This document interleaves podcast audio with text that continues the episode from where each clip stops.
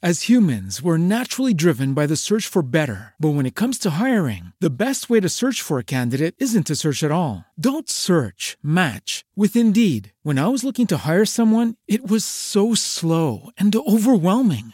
I wish I had used Indeed. If you need to hire, you need Indeed. Indeed is your matching and hiring platform with over 350 million global monthly visitors, according to Indeed data, and a matching engine that helps you find quality candidates fast. Ditch the busy work. Use Indeed for scheduling, screening, and messaging so you can connect with candidates faster. And Indeed doesn't just help you hire faster. 93% of employers agree Indeed delivers the highest quality matches compared to other job sites, according to a recent Indeed survey. And listeners of this show will get a $75 sponsored job credit to get your jobs more visibility at Indeed.com slash podcast. That's Indeed.com slash podcast. Terms and conditions apply. Lucky Land Casino asking people what's the weirdest place you've gotten lucky? Lucky? In line at the deli, I guess? Aha, in my dentist's office. More than once, actually. Do I have to say? Yes, you do. In the car before my kids' PTA meeting. Really? Yes. Excuse me, what's the weirdest place you've gotten lucky? I never win and tell. Well, there you have it. You can get lucky anywhere playing at LuckyLandSlots.com. Play for free right now. Are you feeling lucky? No purchase necessary. Void where prohibited by law. 18 plus. Terms and conditions apply. See website for details.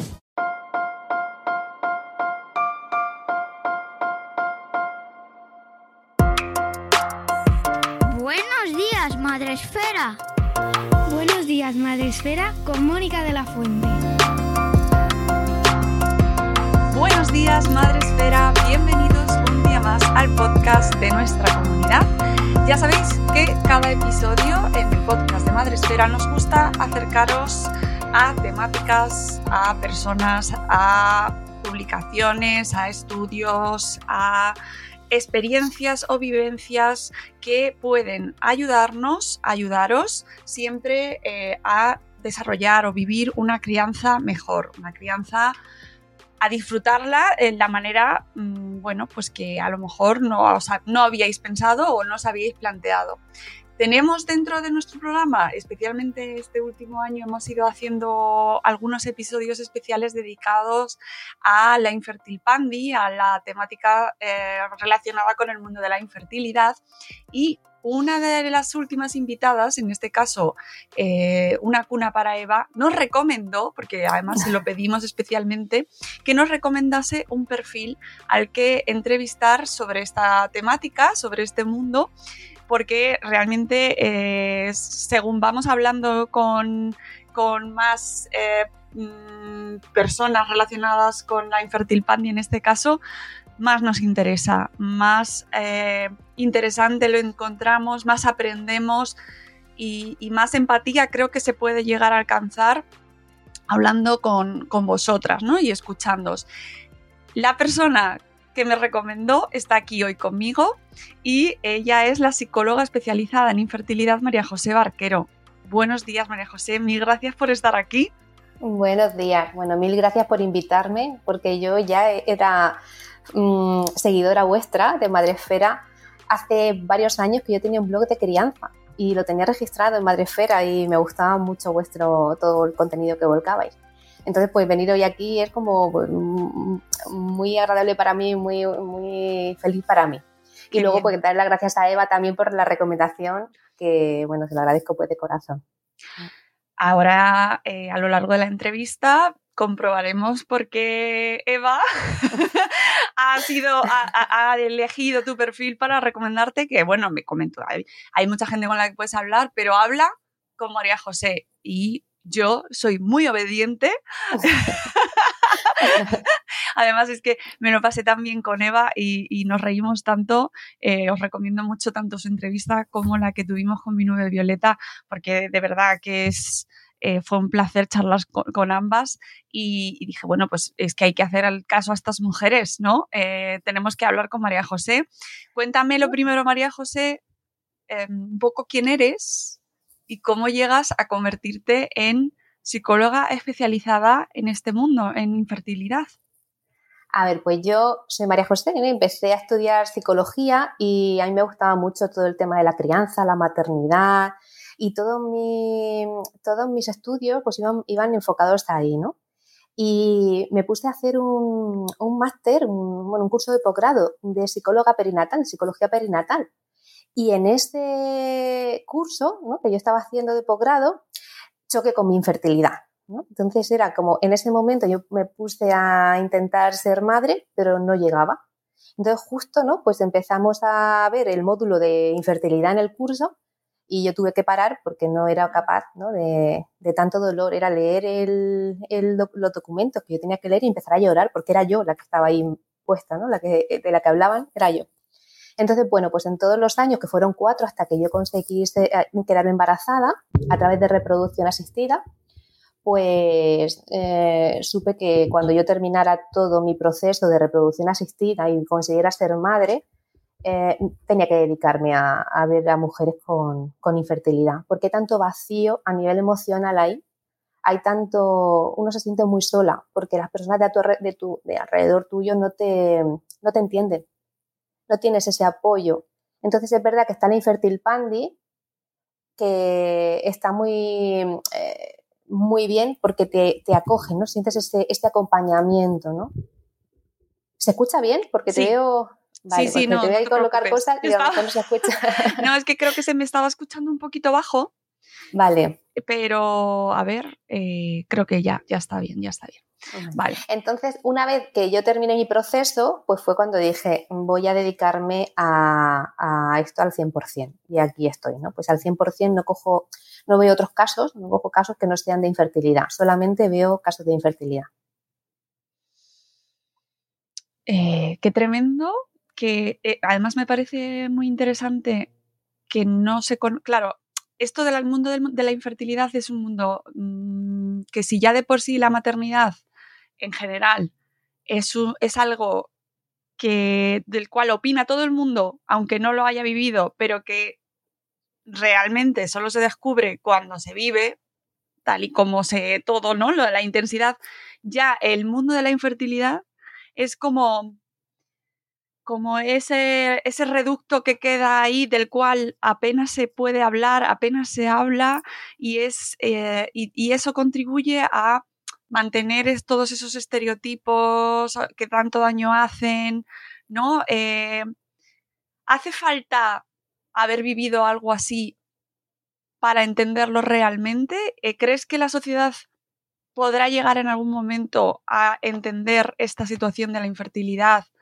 o lo que se vive cuando intentas tener un hijo y no puedes? ¿Crees que, ¿crees que lo conseguiremos?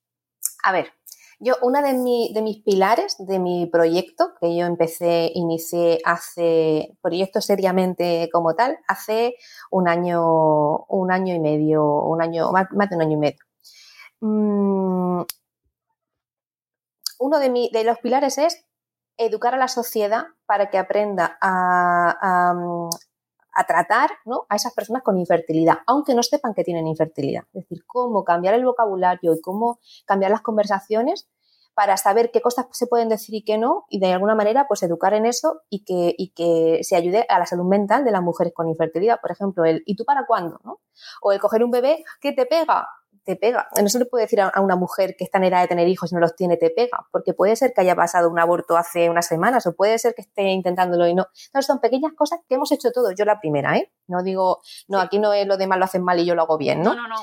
No. Entonces, em, uno de mis pilares es ese, educar en, eh, en esto, ¿no? Y, enseñar a la sociedad que esto tiene un dolor detrás, puede haber un dolor detrás porque muchas, eso se hace desde el desconocimiento, por supuesto, ¿no? No se hace sabiendo, ah, no, le va a fastidiar, pues yo esto lo digo habrá, no sé, a ver, puede, ser que haya, ¿no? Pero mm, en general no es así, en general es desconocimiento, es como la frase de, ay, va a llover, ¿qué tiempo hace? Tal, ¿no? Como algo muy cultural. Entonces esa cultura tenemos que cambiarla para cuidar de la salud mental de las mujeres con infertilidad, de los hombres con infertilidad, ¿no? Entonces me preguntaba si hay que pasar por, por esto para saberlo. En todas las situaciones de la vida hay que pasar para saberlas todo, un proceso de enfermedad, la infertilidad, la maternidad, la...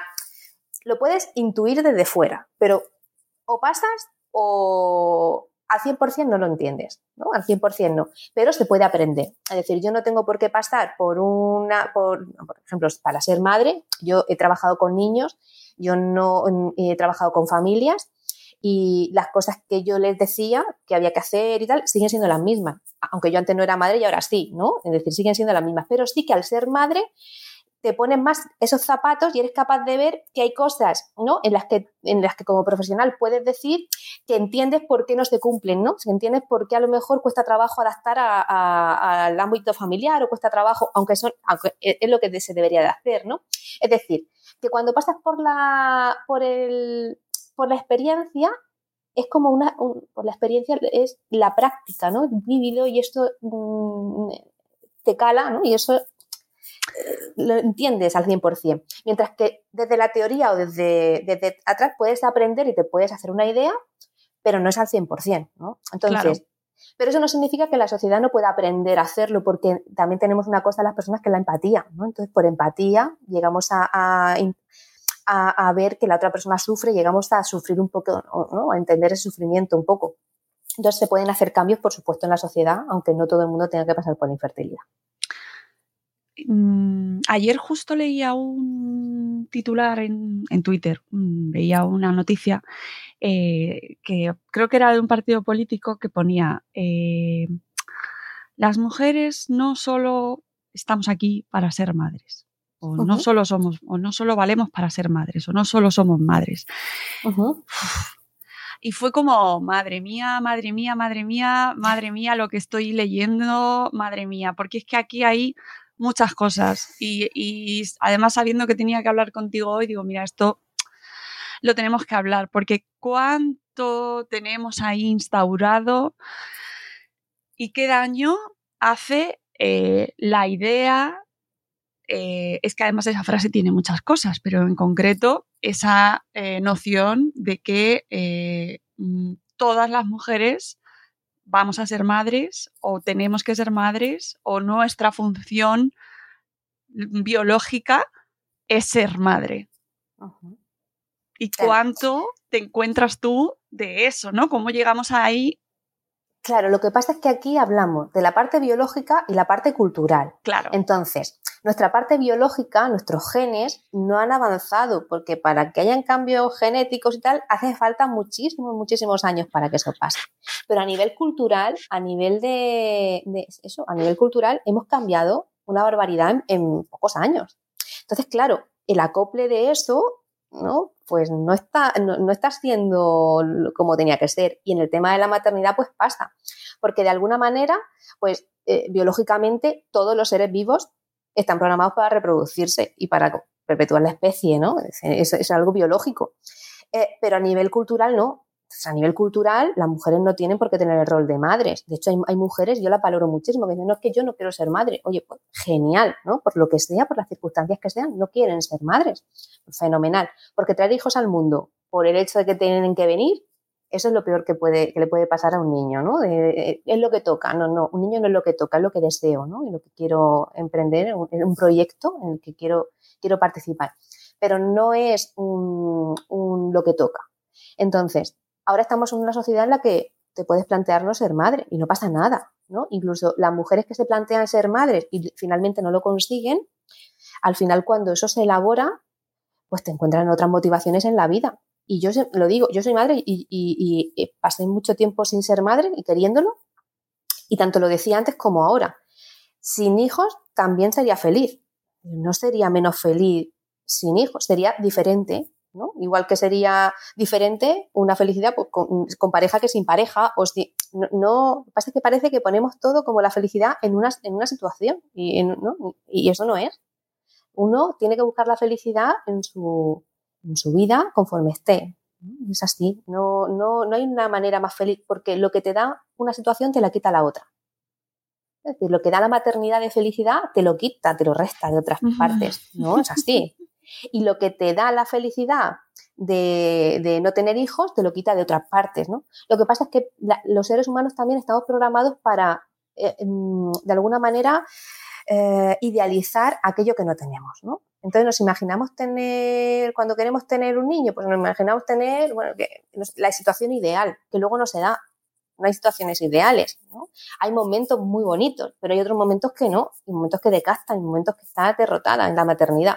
Entonces siempre como que se, se, se, mm, se idealiza. Yo siempre lo comparo, no sé si habrá gente que diga, uy, comparación, con cuando uno va a tener una mascota, un perro, ¿no? Que dice, cuando uno no tiene nunca perro y se imagina tener un perro, pues uno se imagina. yo saco al perro y me imagino pues hablando con los demás, ¿no? En el parque, el perro olisqueando, ¿no? Y luego me imagino en el sofá sentada acariciando a mi perrito, bañándolo. Pero yo no me imagino, por ejemplo, el salir de trabajar y de repente pisar un pipí o una caca de perro porque se ha hecho caca justo al salir de casa, ¿no? O no me imagino eh, el perro que me ha vomitado el sofá, porque esas cosas no se imaginan, ¿no? Que son las mm. que restan felicidad a la hora de tener mascota, pero luego que no, no, eh, no es todo ser madre. Pero sí que socialmente, incluso las propias madres inculcan a los niños a ser madre. De hecho, yo veo, por ejemplo, personas muy influyentes en, Instagram y tal, que me encantan, que valoro, que hacen un papel fundamental, que hacen un trabajazo, que por ejemplo escriben un, escriben un libro y le dedican a, su hija ¿no? el libro de, me imagino cuando tú seas madre, imagino cuando tal, cuando... Y son relatos maravillosos y preciosos. Pero claro, si, si rascamos ahí, lo que estamos poniendo es un peso ¿no? a, esa, a esa niña de que tiene que ser madre, ¿no? De que esa es la parte social, ¿no? De, de, que parece como que, mm, ay, cuando tú seas madre, yo me imagino cuando tú seas madre, cuando tal, cuando, ¿no? Como qué maravilla, lo mejor que me ha pasado es ser madre, lo que... Entonces es como poner como una carga a las mujeres desde bien pequeñitas de que lo mejor en esta vida es ser madre. Y que además es. una doble, es, es, un peso doble, porque por un lado esta mujer que lo comentaba o ese tuit que se comentaba de no estamos aquí solo para ser madres, habla de esa dualidad de eh, las mujeres, nuestro rol es ser madres, pero además mm, se sigue despreciando o se ha considerado que eh, ser madre es poca cosa, es como lo, es lo básico que tienes. Por un lado, cuesta muchísimo llegar a ello para mucha gente, pero por otro lado, es como, no solo estamos aquí para ser madres, la realización profesional eh, es, la, es el objetivo clave, ¿no? Que yo había esa doble...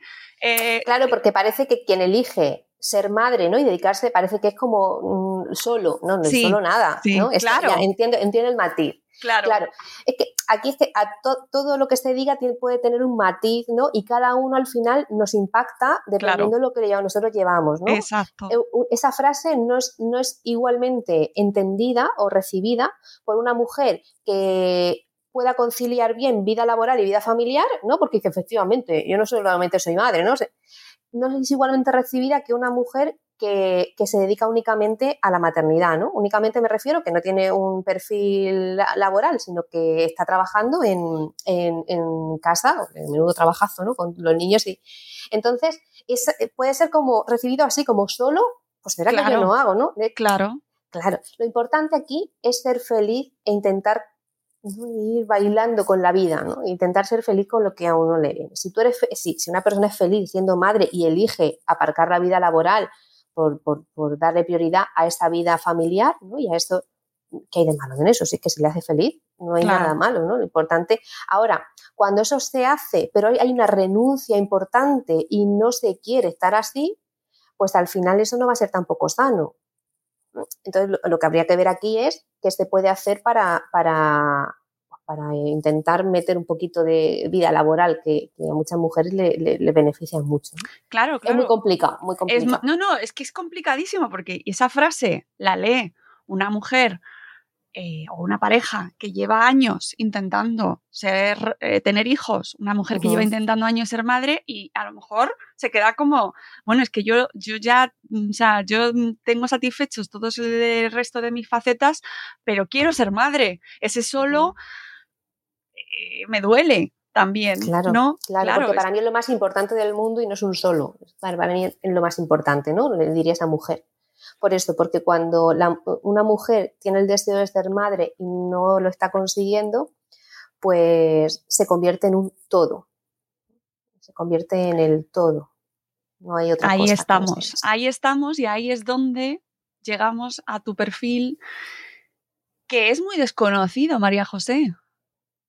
Yo, mm, esto también volvemos a lo que comentábamos antes, como no se habla mucho de la infertilidad, no es un tema eh, no quedas con tus amigos a charlar y a tomar unas cervezas y a preguntar qué tal lo llevas con la búsqueda del bebé, que estás frustrada o no lo estás, cuándo vas a ir al psicólogo. No se habla de esas cosas, ¿no?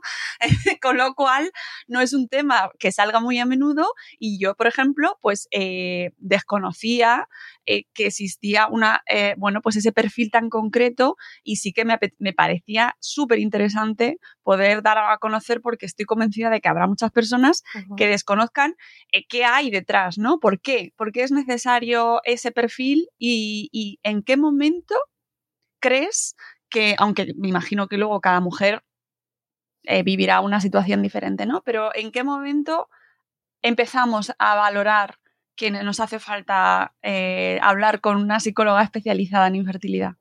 A ver, aquí complicado porque el momento exacto es muy difícil de ver, ¿no? Porque muchas veces estamos acostumbrados a que de repente empiezan las cosas a cambiar y estamos, nos acostumbramos al malestar. Empieza un poquito de malestar y un poquito, un poquito nos acostumbramos. Y ya muchas veces acudimos al psicólogo cuando ya no podemos más. Lo ideal sería acudir cuando yo intuyo que esa situación me va a desbordar. Entonces, desde el inicio de la infertilidad, acudir a un psicólogo viene ah, fenomenal, ¿no? Y a un psicólogo experto en reproducción asistida, pues viene fenomenal. ¿Por qué? Pues porque te va a acompañar durante, eso, durante ese proceso para que no caigas. Eh, muchas veces la mayoría de mujeres vienen cuando ya están destruidas, ¿no? Cuando ya, yo siempre digo, en el camino de la infertilidad, el camino de buscar, de esa búsqueda de bebé, hace que las mujeres se pierdan a sí mismas. Entonces estás en ese camino de buscar al bebé y a ti misma te pierdes porque ya dejas de hacer las cosas que antes hacías y te motivaban.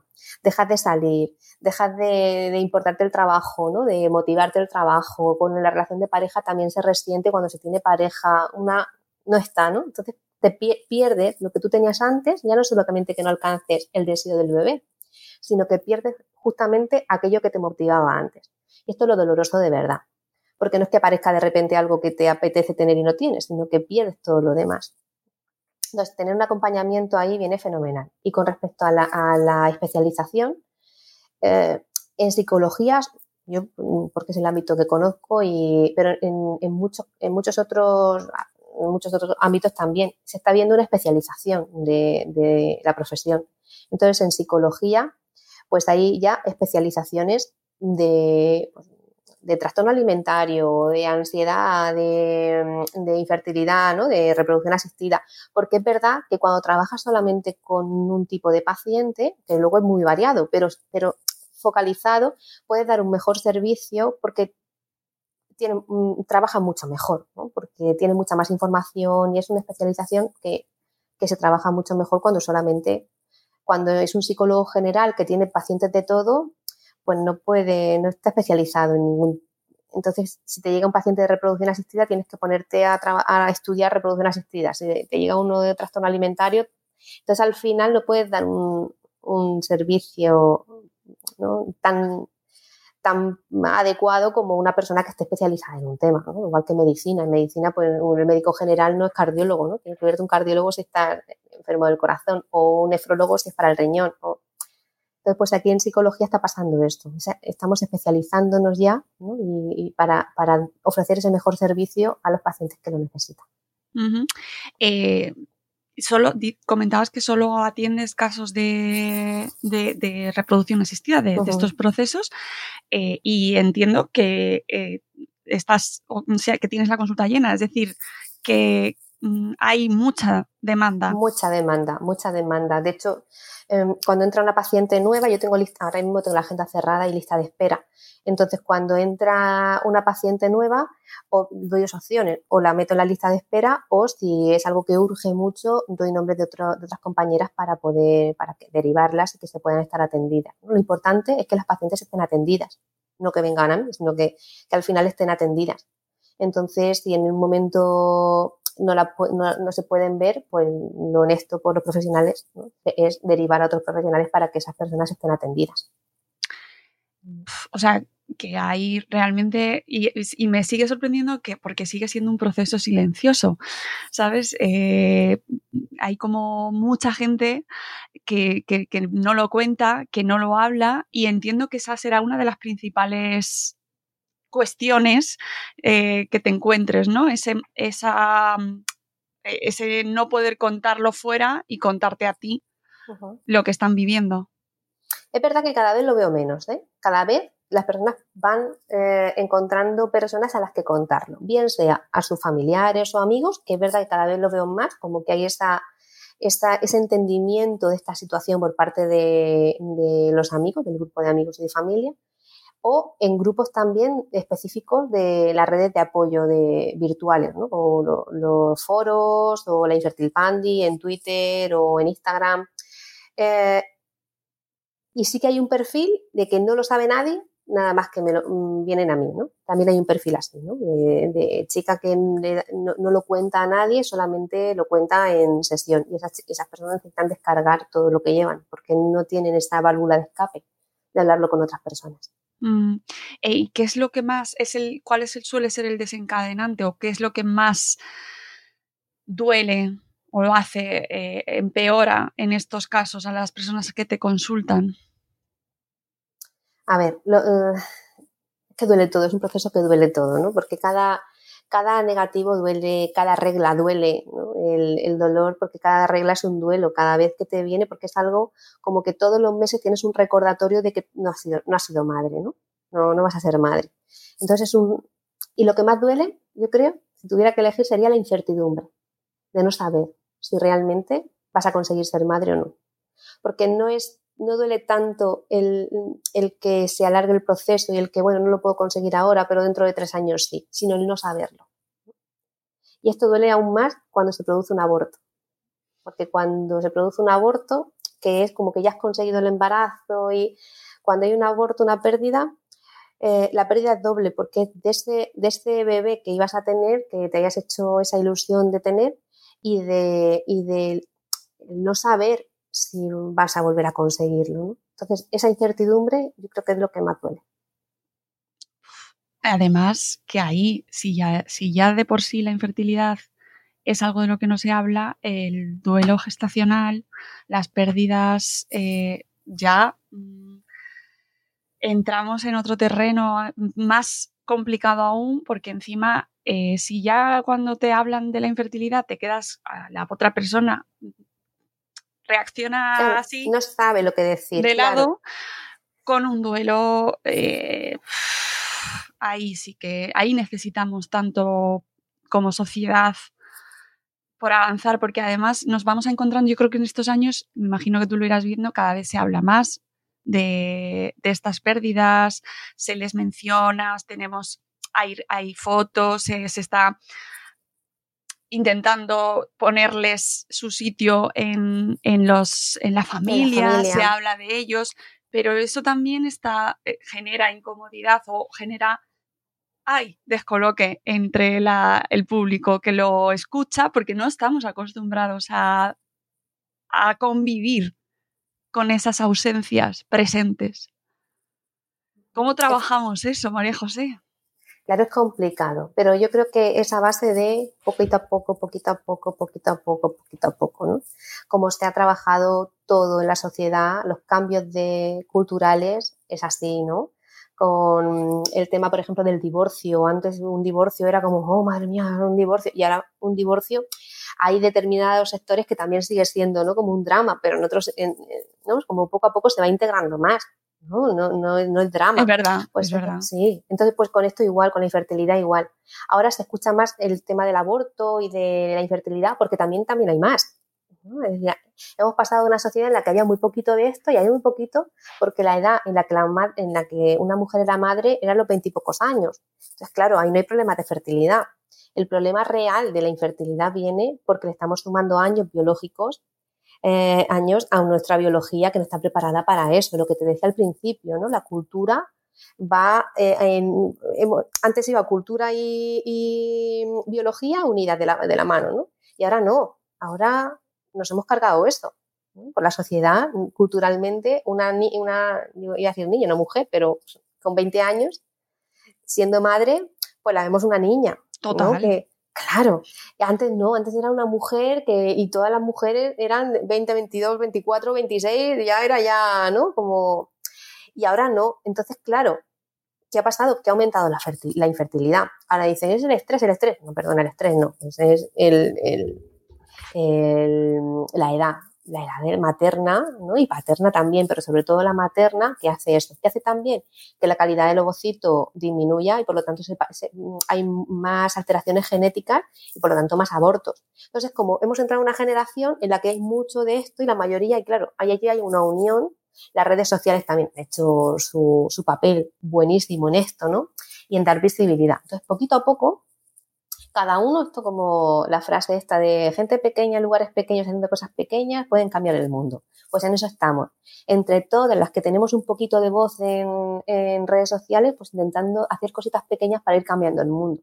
Porque al final eh, uno, uno toma, mm, todos llevamos como velos, ¿no? Como esos velos que nos cubren y, de repente se cae el velo y de repente ves, y dices, ay, pues yo no me había dado cuenta, jolín, pues yo le pregunté hace años a mi prima, eh, ¿tú para cuándo? Y mira que a lo mejor no, no se lo tenía que haber dicho y tal, ya no lo dicen más. Entonces, esto hay veces que de repente pues te encuentras con un vídeo en internet, oye, que te hace el clic, mira, pues esta persona ya no va a hacer más daño en eso a nadie, ¿no? Pues en eso consiste. En esos pequeños cambios que al final hacen que la sociedad entera cambie, porque esos cambios también van de, padres a hijos. Mm. Cuando antes, pues yo recuerdo ir con mi madre y con mi familia y ver a, ¿y tú para cuándo? ¿Y tú para cuándo? Pues yo cuando era adolescente, pues es que tú no te animas a tener hijos, pues eso lo he hecho, ¿no? Cuando dejé de hacerlo fue cuando me metí en lo de la psicología perinatal, empecé a ver y ya empecé a aprender, aunque no haya pasado todavía por ello, ¿no? Ya dejé entonces, es un, modo de, ir aprendiendo y desaprender patrones ¿no? de conversaciones que tenemos que no van a ninguna parte y lo que hacen es mm, amplificar ese tabú. Porque al final, ¿por qué las personas no lo dicen? Porque cuando lo dice, yo recuerdo una vez, a mí la frase que más daño me ha hecho, la que más daño me hizo, fue una vez que me preguntaron, ¿y tú qué? Pues es que estamos, entonces ya, yo había dado el paso de comentarlo, ¿no? Pues es que estamos intentándolo y no viene. Y entonces me dijeron, pues a lo mejor es que es tu destino. Y a mí esa frase, bueno, me vino como un jarro de agua fría, que me controlé y respiré y pasé, pero me hizo muchísimo daño, ¿no? Entonces son frases que están ahí en la cultura yo sé que no lo hizo para hacerme daño, pero no, como no es tu destino, yo, ¡Ah! mi destino, ¿no? ¿Tú qué sabes si es mi destino no? que ¿No? Es, ¿no? Te saca ese enfado. Entonces, por eso no se dice, porque dices, es que al final lo digo y al final me vienen con cosas que me hacen daño, pues no lo digo y así no lo sabe nadie, por eso se mantiene. Cuando la sociedad cambie y sepa adaptarse, sepa tratar a, estas personas, pues habrá mucha más, mm, mucha más conversación sobre todo esto, ¿no? mucha más transparencia. Mm. Eh, estaba pensando en, en, lo que comentabas de cómo se va avanzando en la edad en la que somos madres y y a la vez eh, que es una, como una obligación, porque es que, claro, mm, tienes que trabajar, es imposible que, eh, tener un hijo logísticamente antes, eh, el sistema tampoco te ayuda y encima luego, después, cuando te has quedado embarazada, te llaman madre añosa. Que es como a la vez estás juzgada. Porque siempre, pero es que el juicio siempre está. Siempre, ¿no? Y es como, qué paradoja, ¿no? O sea, es la sociedad misma la que me está obligando a retrasar mi maternidad y cuando ya la he conseguido, eh, porque he cumplido con ese, ese estereotipo y ese canon social de cumplir mi objetivo como trabajadora y mujer, ¿no? me, he desarrollado, encima me dices que soy una madre añosa y me estás juzgando porque es que qué tarde he tenido, porque luego está el ah, mundo sanitario, los profesionales sanitarios, que hay de todo, pero mm, oye, es que mamá, es que eh, tienes cuarenta y tantos años, eh, es que el cuerpo, es que, es que... Claro, claro, y es verdad, lo que pasa es que hay veces que se dice de una forma, yo tengo pacientes que, que sus ginecólogos les han dicho, es que ¿qué quieres? Claro, con esta edad ¿qué quieres? Ya, pues ¿qué quieres? Porque yo no lo sabía, ¿no? Ah, Dios es que el mundo, ahí ese, ese es otro, otro factor muy importante, porque hablamos de cómo hay que educar a la sociedad, cómo tenemos que educarnos todos, no, no hablamos, no vamos a hablar de la sociedad como un ente externo, ¿no? Todos, todos tenemos aquí una responsabilidad. Todos, todos. Pero es que el melón del mundo profesional sanitario, del de la ginecología, de la obstetricia, de cómo se nos, de cómo se, de cómo se trata también la infertilidad, las pérdidas gestacionales, el duelo. Mm.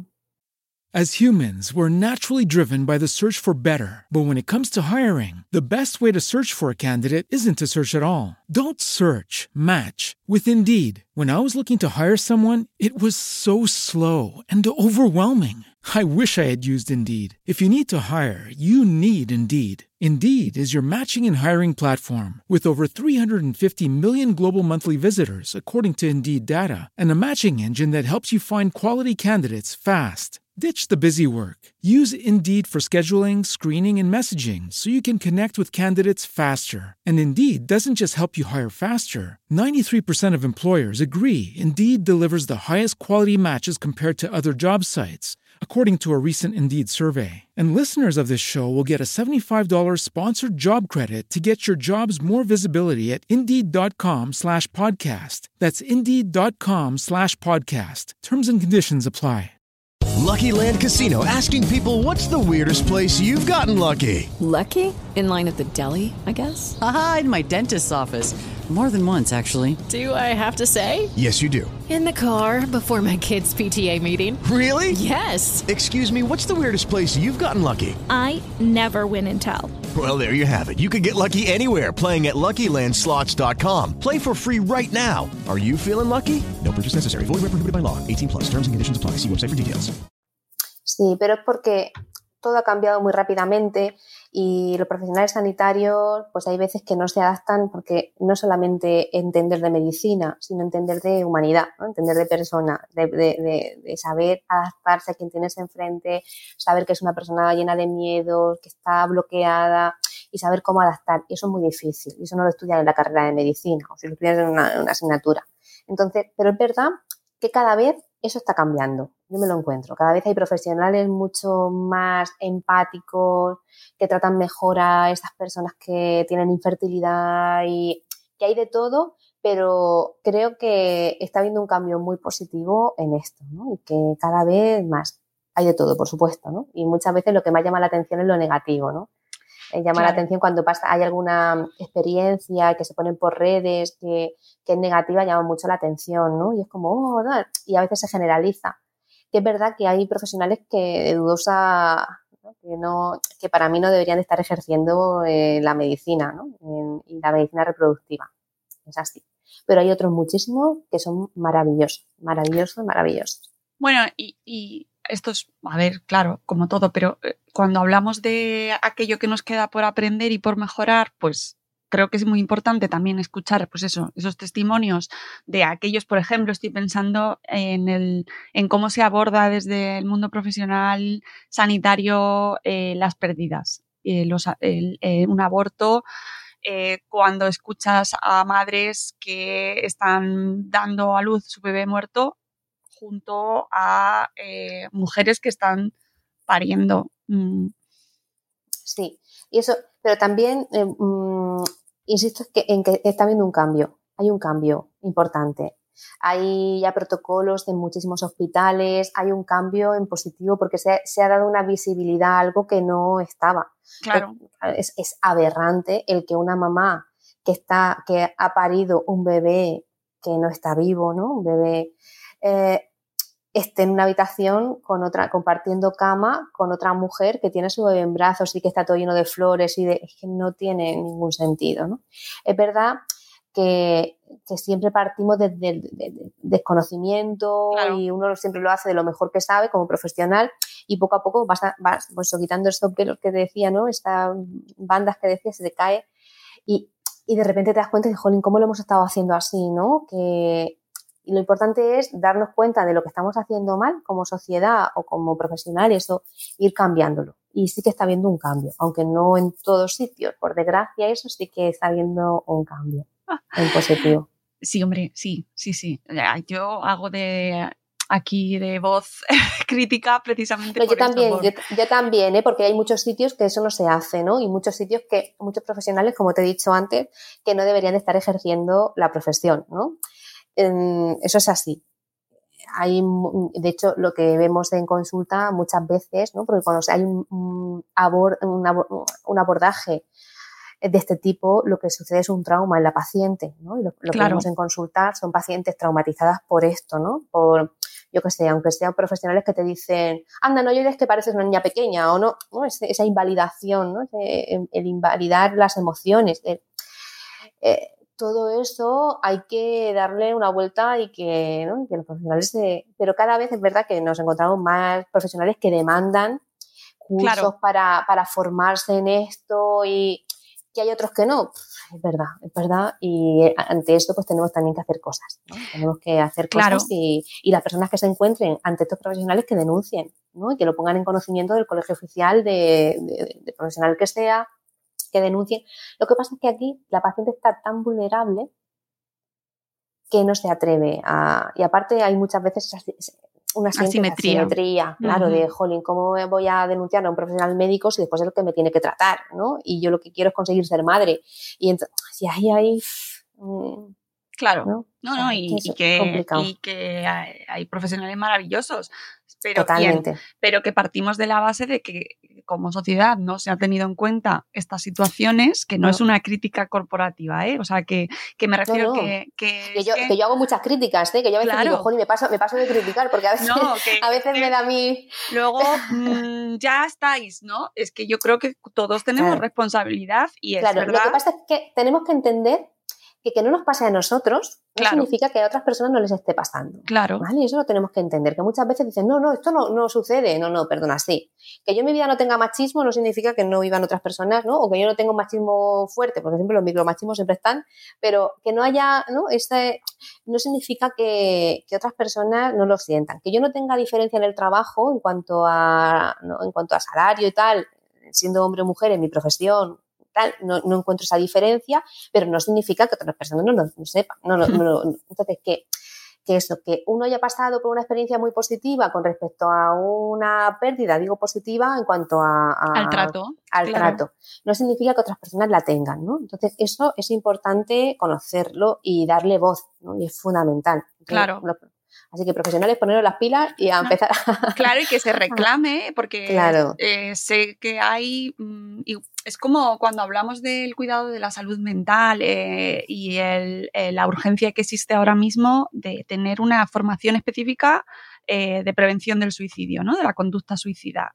Los propios profesionales son los que lo están demandando. Oye, necesitamos más formación estamos desbordados, no lo podemos atender desde urgencias, desde atención primaria, mm. desde todos los, los perfiles, incluso la educación, el mundo educativo, ¿no? O sea, no se, no se ha atendido previamente, no se ha entendido esa necesidad, esa urgencia, y, y creo que son ellos mismos los que deben eh, pedirlo, porque sé que hay mucha gente que está muy concienciada con ello y no es nada malo decir, no. oye, existe como profesional, esto. No, como profesional, lo ideal es, es eh, preguntarse, ¿no? Y, y, cómo se están haciendo las cosas, identificar qué cosas te pueden mejorar y trabajar para mejorarlas. Claro. Eso es, ¿no? Como profesional claro. todos tenemos esa responsabilidad de ir mejorando el servicio que damos y la atención que damos a las personas.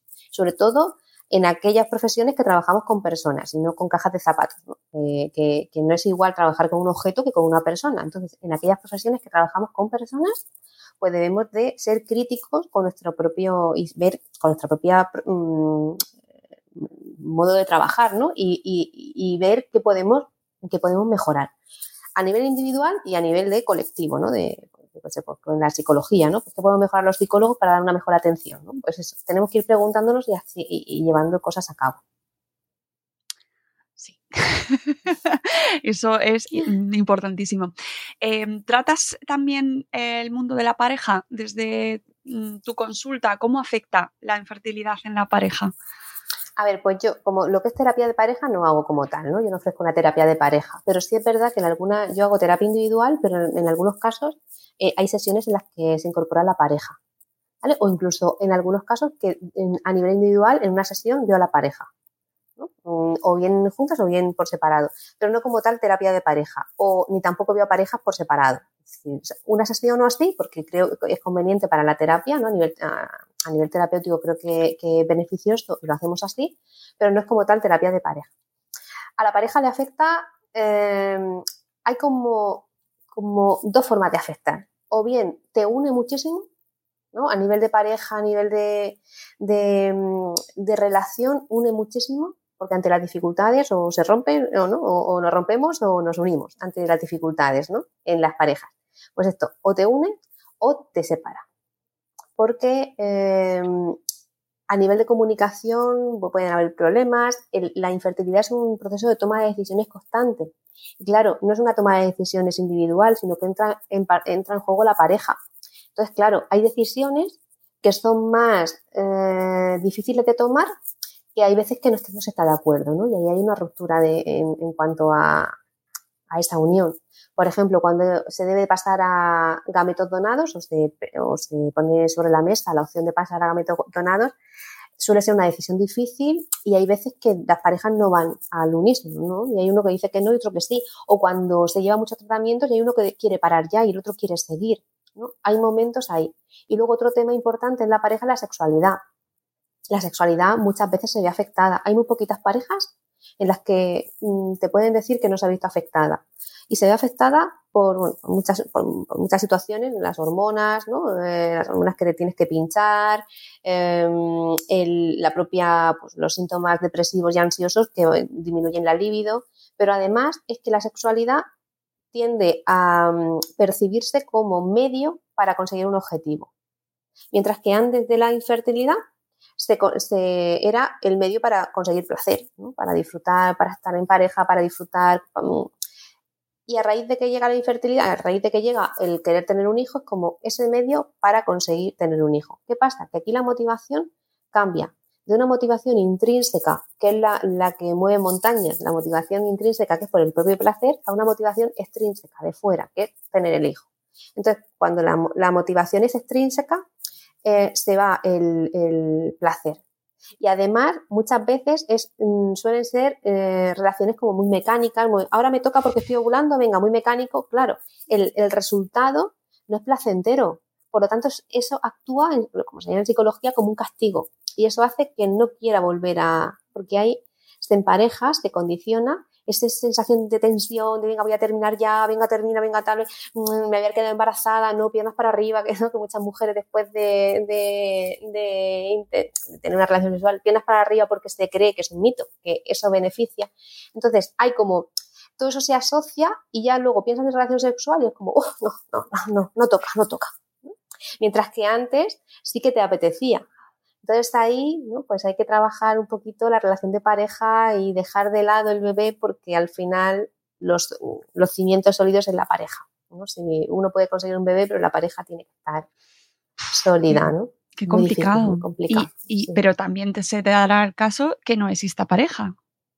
Claro, claro, por supuesto, también, que también es complicado, porque enfrentarse a la maternidad en solitario es un proceso complicado, ¿no? Y que muchas veces también es un proceso con mucho tabú y que mm, muchas veces la sociedad no entiende, ¿no? Y te critica también, como un proceso también con muchos juicios. Claro, claro. Eh, me imagino que ahí tiene que ser un trabajo totalmente distinto, eh, porque además, pues eso, el juicio externo, ¿no? Eh, las típicas preguntas Mm, de, bueno, y conoces al padre o no le conoces, o a de quién se va a parecer, ¿no? Madre mía. Claro. Es que se abre ahí un campo. Claro, cada caso es único y cuando son madres que buscan la maternidad en solitario, pues es mm, diferente, ¿no? Eso es, algo diferente que también guarda similitud. En, una vez que no lo consigues, es como también guarda similitud con, la, con las mujeres que sí que lo hacen en pareja pero sí que tiene sus cosas diferentes. Y además, eh, al, como comentábamos antes, al hablar cada vez más de procedimientos de reproducción asistida, también eh, ya no solo tienes que enfrentarte al, posible juicio o comentario de tu entorno, sino también de los medios de comunicación. Cada vez se está hablando más. Eh, eh, congelar los óvulos, por ejemplo, ¿no? Y lo que genera eh, todo este rum rum, cómo afecta, o incluso de otros. Mm, de otras opciones, ¿no? Eh, se habla, la gente habla con muchísima ligereza de, cualquier tipo de elección a la hora de formar familia y no voy a ponerme a detallar porque eso nos da para, para muchísimo, pero cómo, cómo intentamos, o sea, cómo conseguimos eh, aislarnos, si está, está, alguien nos está escuchando que está viviendo ese proceso, cómo consigues aislarte de todo lo que se está hablando fuera. Unos que dicen que eres una egoísta, otros que dicen que no tienes derecho a ser, que no es un derecho ser madre, eh, todo, toda esa serie de mensajes, ¿cómo conseguimos aislarnos, María José? A ver, aquí estamos en, en la era de la información ¿no? Y la desinformación y la sobreinformación, ¿no? Y toda la información tóxica porque es que ya vamos saturados. Claro. claro. Y aquí tenemos también que entender que cada periodista, ¿no? bueno, el periodismo, mmm, hay periodistas maravillosos, igual que con los médicos, ¿no? Maravillosos, y hay otros que, que tela marinera, ¿no? Yo veo a veces titulares que digo, por favor, ¿no? Sensacionalismo a tope y esto no es periodismo. El periodismo debería ser un periodismo transparente donde acercaran información a, la, a, a las personas de una forma transparente y honesta, ¿no? No con un titular para que te hagan clic y, y, puedas entrar, puedan tener clic en tu noticia, ¿no? Eso no. Pero bueno, por desgracia, pues estamos así, lo tenemos que saber. Y luego, además, cada periodista va a buscar la información en base a, lo, a sus creencias, a lo que tiene dentro. Es decir, yo recuerdo un programa que el de las doulas, ¿te acuerdas tú que el programa sí. de las doulas, no? Sí, sí, aquel, tal. Pues yo vi el programa, ¿no? Independientemente de que de mi, de mi de mi criterio, ¿no? De mi actitud sobre, sobre las doulas, ¿no? De lo que yo pienso sobre ellas o no. O, eh, independientemente de tal, había un seco en el programa importante, ¿no? Y era que iba en contra de las doulas. Eso era, el programa estaba hecho en contra de las doulas. Y se veía, se veía cómo manipulaban al espectador, ¿no? No era, no ponían información de transparente, sino que todo estaba seleccionado para tener una imagen negativa de las doulas. Y lo más característico es que cuando aparecía una persona que no era doula, aparecía normal, y cuando aparecía la doula, la, la ponían más oscura, con música siniestra, ¿no? Que eso te hace... Sí, sí, y yo dije, jolín, ¿no? Fíjate que los periodistas que han hecho esto han hecho un programa que ya están mmm, como seleccionando todo con esos ecos que sí, los humanos tenemos una para que sea algo una, para, para, trasladar esa opinión y convencer al espectador de que las doulas son malas, ¿no? Eh, ahí no pusieron una, un, una, información transparente, ¿no? Con los pros y contras que los hay, con doulas buenas y doulas malas que las hay, con, ¿no? Con profesionales menos. No pusieron eso. Era todo como, ya te digo, la, cuando salía la doula salía como... Y aparte pusieron casos súper característicos, súper... que en todas las profesiones hay. En psicología, por ejemplo, también hay casos de psicólogos sí, sí. o psicólogas que pues, hace poco hubo uno no con el tema de abuso un psicólogo muy importante en tema de infancia y tal es decir que en todo claro si nos centramos en los aspectos negativos podríamos decir que todos los psicólogos son malos o todos tienen malas intenciones pues no entonces eh, que tenemos que saber que cada información que vemos tiene como esos secos de la persona que la ha escrito, ¿no? Esos secos, eso es importante, dependiendo de las vivencias. Ahora, la pregunta que tú me haces de cómo te aíslas. Yo tengo, bueno, hice un, un directo con el doctor, ay, se me dio el nombre, jolín, no va, no va, bueno, que lo quiero mucho, el doctor, ay, bueno, se me ha ido el nombre. Bueno, luego me, me lo. Queda en blanco. Luego, luego me lo dices lo y lo ponemos. Sí, hablando de, de, redes sociales, ¿no? Y de cómo el tema con la infertilidad. Y ahí pues hablábamos de, de cómo uno se, se, puede proteger. Y nos podemos proteger teniendo un, un, un segundo perfil en redes sociales, por ejemplo. Ah. Que no tengamos nada de información con respecto a, a temas de, de, periodismo o de infertilidad o de... Porque muchas veces dicen, bloqueo cuentas, hago, pero eso es un trabajazo. Entonces, nos hacemos un perfil As humans, we're naturally driven by the search for better. But when it comes to hiring, the best way to search for a candidate isn't to search at all. Don't search, match with Indeed. When I was looking to hire someone, it was so slow and overwhelming. I wish I had used Indeed. If you need to hire, you need Indeed. Indeed is your matching and hiring platform with over 350 million global monthly visitors, according to Indeed data, and a matching engine that helps you find quality candidates fast. Ditch the busy work. Use Indeed for scheduling, screening, and messaging so you can connect with candidates faster. And Indeed doesn't just help you hire faster. 93% of employers agree Indeed delivers the highest quality matches compared to other job sites according to a recent Indeed survey. And listeners of this show will get a $75 sponsored job credit to get your jobs more visibility at Indeed.com slash podcast. That's Indeed.com slash podcast. Terms and conditions apply. With the Lucky Land slots, you can get lucky just about anywhere. This is your captain speaking. Uh, we've got clear runway and the weather's fine, but we're just going to circle up here a while and uh, get lucky.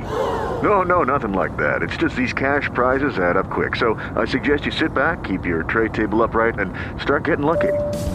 Play for free at LuckyLandSlots.com. Are you feeling lucky? No purchase necessary. Void where prohibited by law. 18 plus terms and conditions apply. See website for details.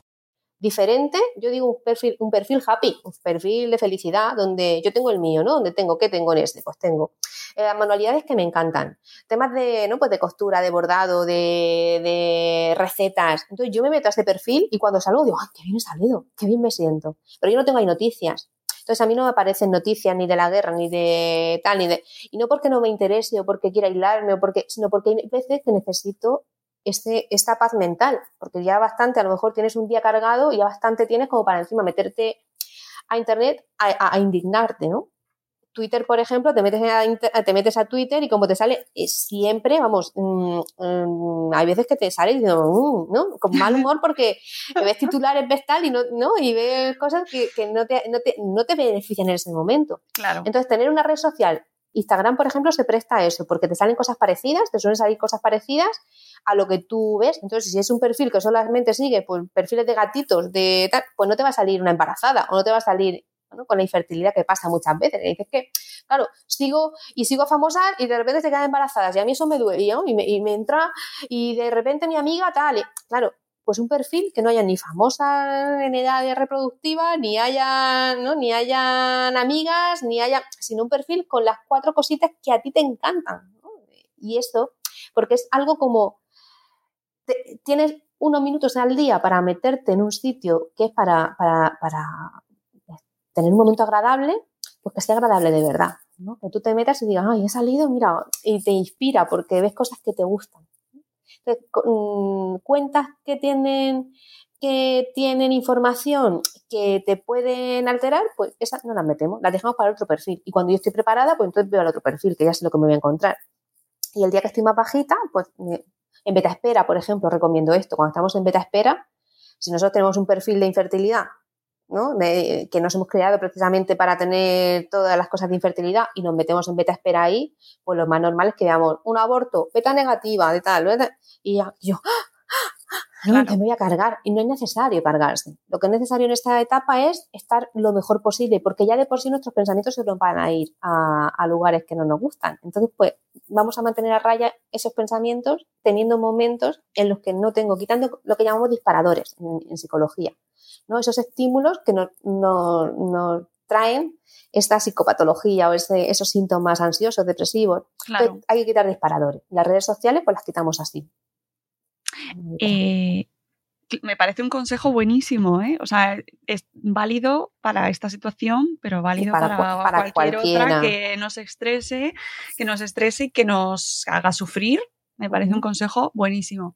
Y, y ya cerrando, vamos a pensar en aquellas personas que mmm, en estos grupos de amigos o entorno que tenemos cerca una pareja o una mujer que está pasando este proceso uh -huh. y eh, que no sabemos cómo abordarlo, ¿vale? ¿Cómo podemos ayudar a estas personas que lo están viviendo? Qué no hacer o qué hacer, ¿no? O sea, cómo, cómo ayudar a esta gente, a, bueno, pues a los amigos, al grupo con el que más tiempo pasan, familia cercana, ¿no? O, o todos aquellos que dicen, mira, quiero hacerlo mejor, quiero no meter la pata. Mira, eh, últimamente me encuentro que me han venido varias chicas que son amigas o familiares de alguien que está pasando por un proceso así y me piden cita para que yo les ayude a entender ese proceso y poder a, eh, hacerlo bien con esa persona.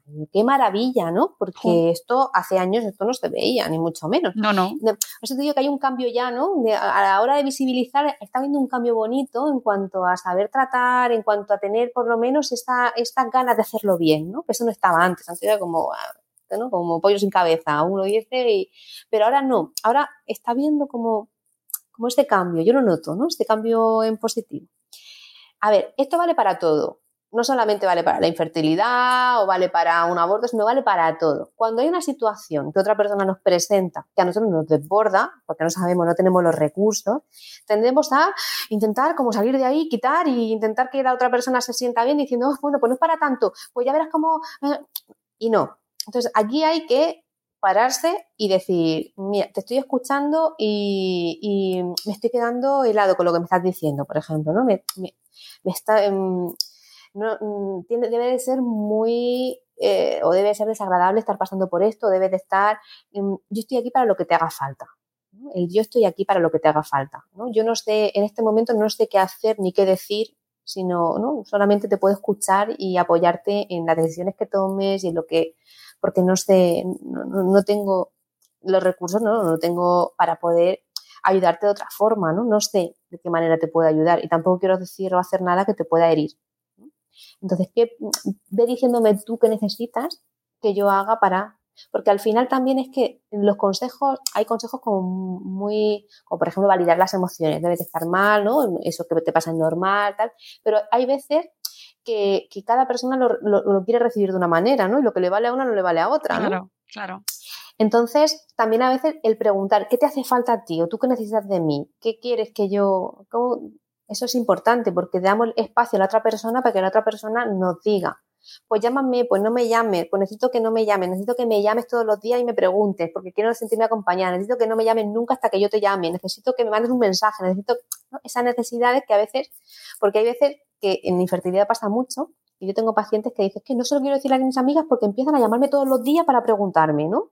Lo hacen por mejor, pero en este caso la paciente no, no quiere. Otra paciente que dice que no me llaman nunca y a lo mejor la otra, las otras personas lo hacen por no agobiar, pero ella tiene la necesidad. Al final, a quien corresponde decir qué necesita es a la persona que está pasando por ese momento. ¿no? Es cuando uno necesita, lo que necesita es quien lo sabe es la persona que está pasando. Entonces, el preguntárselo, ¿tú qué necesitas? Tienes mi apoyo para lo que te haga falta. Si quieres que te llamen más, si quieres que te llamen menos, si alguna vez me dice, mira, no me llames ahora, yo no me, lo voy a tomar a mal, porque, estoy aquí para apoyarte y tal. Y es, lo que una persona necesita, esa validación emocional y ese saber que la otra persona está. Y a veces no hace falta hablar, solamente estar y dar un abrazo más importante que hablar y decir un montón de cosas que al final no, no van a ningún sitio. Mm pues mm, me quedo con eso. Eh, entiendo que también luego ya está la labor tuya también tratando a esa persona o incluso si lo estáis viviendo los que me estáis escuchando, de, saber qué es lo que necesitáis, ¿no? Porque esa ya es, claro, el trabajo personal de, quien está viviendo ese proceso, de, qué necesito. Pues no me mande fotos de tu bebé recién nacido, por ejemplo, ¿no? Claro. Claro, aquí, aquí es, que es muy complicado porque aquí entran dos partes, ¿no? Y entonces una puede ser que no entienda la otra, lo de la foto del bebé recién nacido, ¿no? Entonces es complicado porque a veces también como vivimos una sociedad en la que no se nos ha dado muchas veces ese espacio, Claro. De repente verte así es como, no, no, ¿cómo le voy a decir yo a esta persona lo que tiene que hacer? Claro, es, que es muy complicado, ¿no? Y para eso están las técnicas de comunicación asertiva que se ven en terapia, de cómo se puede hacer, de cómo se puede decir, que eso se trabaja con lo que es con la paciente, ¿no? De cómo puede transmitir lo que le hace falta sin herir a los otros y que los demás. Y si es que haciendo eso los demás se sienten heridos y los demás se sienten mal, el problema lo tiene el otro.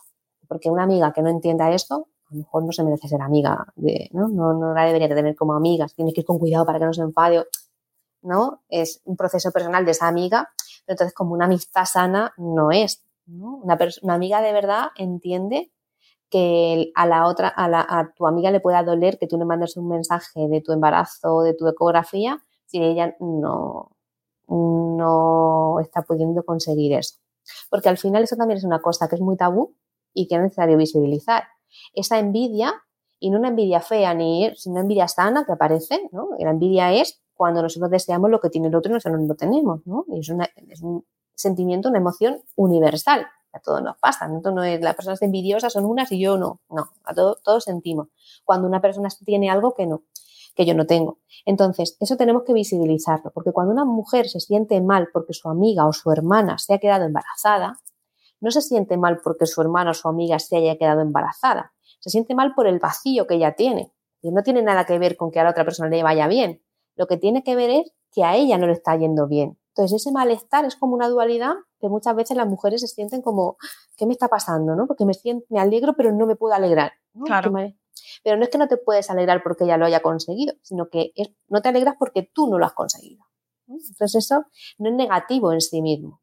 Es negativo porque se siente como desagradable, ¿no? Se siente desagradable. Pero no es negativo, es lo normal, que a todos nos pasa y a todos nos pasaría si estuviéramos en esa situación. Complicado tiene mucho trabajo personal esto y mucho trabajo, como bien dices, que no hemos aprendido a hacer eh, independientemente de esta situación mm, personal, todos de, de entender qué es lo que estamos viviendo, qué es lo que estamos sintiendo, cómo comunicarlo, Cómo, cómo, ponernos en el lugar del otro, pero sin, pero siempre sabiendo cuál es nuestro sitio y cuál es el del otro. Muy complicado. Pero además vamos a darle otra vuelta de tuerca a la complicación de todo esto, es que la infertilidad no viene para poner malestar nuevo, viene para poner ese malestar nuevo y viene para removernos de heridas pasadas. Esto es importante, ¿vale? Porque no es igual una persona que lo ha conseguido todo en la vida y no le ha costado trabajo nada y ahora es la primera cosa a la que se enfrenta, que no y una persona otra amiga lo consigue que una, una persona que de niña, por ejemplo, ha visto cómo los amigos conseguían cosas y ya no. Esa herida ahí traumática se refuerza con, con, esta nueva experiencia, ¿no? Entonces, no solamente la infertilidad viene a remover los cimientos de lo que está ahí, sino que viene a removerlo de atrás. Entonces, eso también es importante. Madre mía, María José, has dejado ahí para el final, como nos has dejado a todos eh, ya eh, pues descolocados, porque es verdad, es que abres ahí. Se abre la caja de Pandora y empieza a salir de todo. Si yo tengo, si yo soy una persona que mm, he tenido la sensación de que no valgo, de que no soy válida, ¿no? Y tengo esta, esa creencia errónea, esa creencia negativa, por, por circunstancias mm, me han hecho creer eso, y yo me lo he creído. Cuando llega la infertilidad, yo tengo mujeres que dicen que ni para esto valgo. Como no valgo para nada, ni para esto. Entonces, por eso digo que viene a remover cosas del pasado. Pues em, esto deja muy claro que todos necesitamos, bueno, no quiero decir la, frase esta típica de todos tienen que ir al psicólogo, que luego la... Mm, casi, casi todos. Pero, pero casi, o sea, ¿no? Que, casi, casi. Que a veces se coge con pinza las cosas y no quiero banalizar, pero es verdad que eh, al final todos tenemos ahí un trabajo que hay que hacer. Que si y si lo hiciéramos, como sociedad mejoraríamos mucho. Claro, claro, claro, exactamente, porque ya solo el hecho de, de de ver lo que has vivido y cómo te está afectando eso eh, estés en la situación en la que estés, ya requiere un trabajo que en muchas ocasiones no hemos sido educados para hacer, ¿no? Y eh, solo el hecho de entender nuestras emociones, validarlas y, vivir de acorde a lo que vamos sintiendo y ser coherentes con lo que vamos sintiendo y con lo que queremos hacer, ya es para ir pidiendo cita. Así que... Madre mía, estaría horas hablando contigo, María José, pero... lo dejamos para una segunda edición. Efectivamente, lo de, sí, porque no hemos abordado mm, eh, cómo lo vive el hombre, por ejemplo. eso es otro, eso es otro otra, otra sesión entera de estas, otro podcast. Claro, y sé que luego me lo dirán, me lo pondrán. No hemos abordado.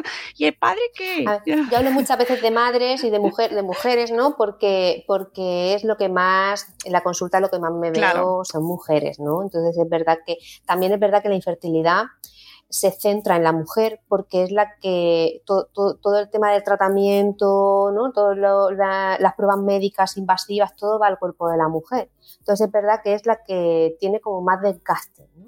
A nivel físico y a nivel emocional. Hay una carga mayor a nivel cultural, pero el hombre también, ¿eh? Aunque está ahí, sí, porque la carga del hombre es, yo tengo que ser el fuerte y si me hundo yo se hunde mi pareja. Entonces tengo que ser el fuerte, aunque por dentro estén hundidos, ¿no? Y eso también es una carga importante en el hombre.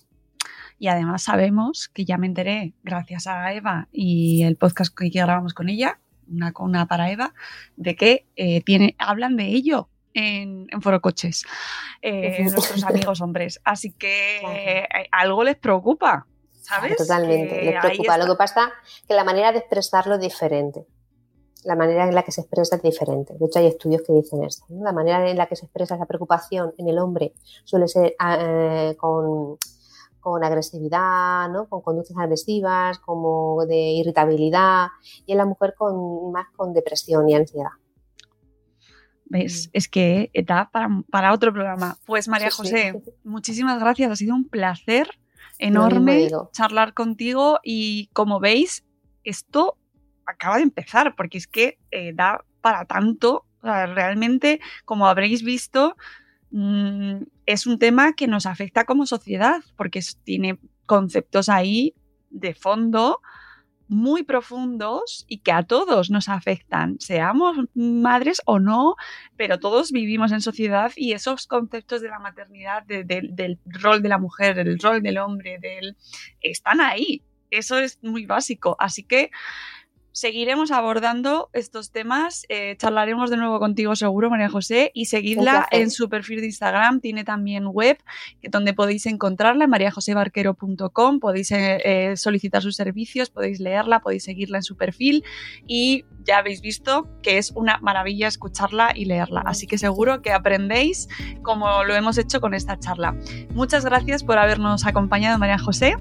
Muchas gracias a ti también y a todos quien, que nos oigan. Muchísimas gracias. Y gracias a todos los que habéis llegado hasta aquí eh, por escucharnos un día más. Volveremos en un episodio nuevo de Madre Espera. Adiós. Adiós.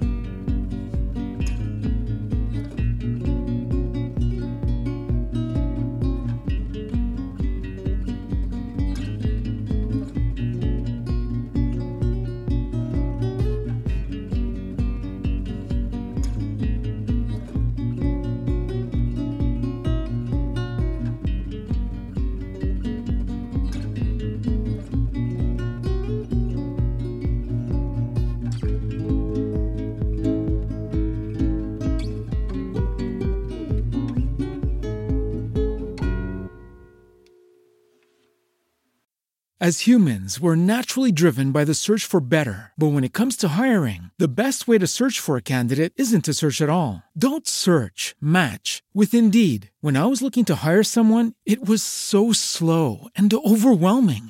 I wish I had used Indeed. If you need to hire, you need Indeed. Indeed is your matching and hiring platform with over 350 million global monthly visitors, according to Indeed data, and a matching engine that helps you find quality candidates fast. Ditch the busy work. Use Indeed for scheduling, screening, and messaging so you can connect with candidates faster. And Indeed doesn't just help you hire faster. 93% of employers agree Indeed delivers the highest quality matches compared to other job sites, according to a recent Indeed survey. And listeners of this show will get a $75 sponsored job credit to get your jobs more visibility at Indeed.com slash podcast. That's Indeed.com slash podcast. Terms and conditions apply.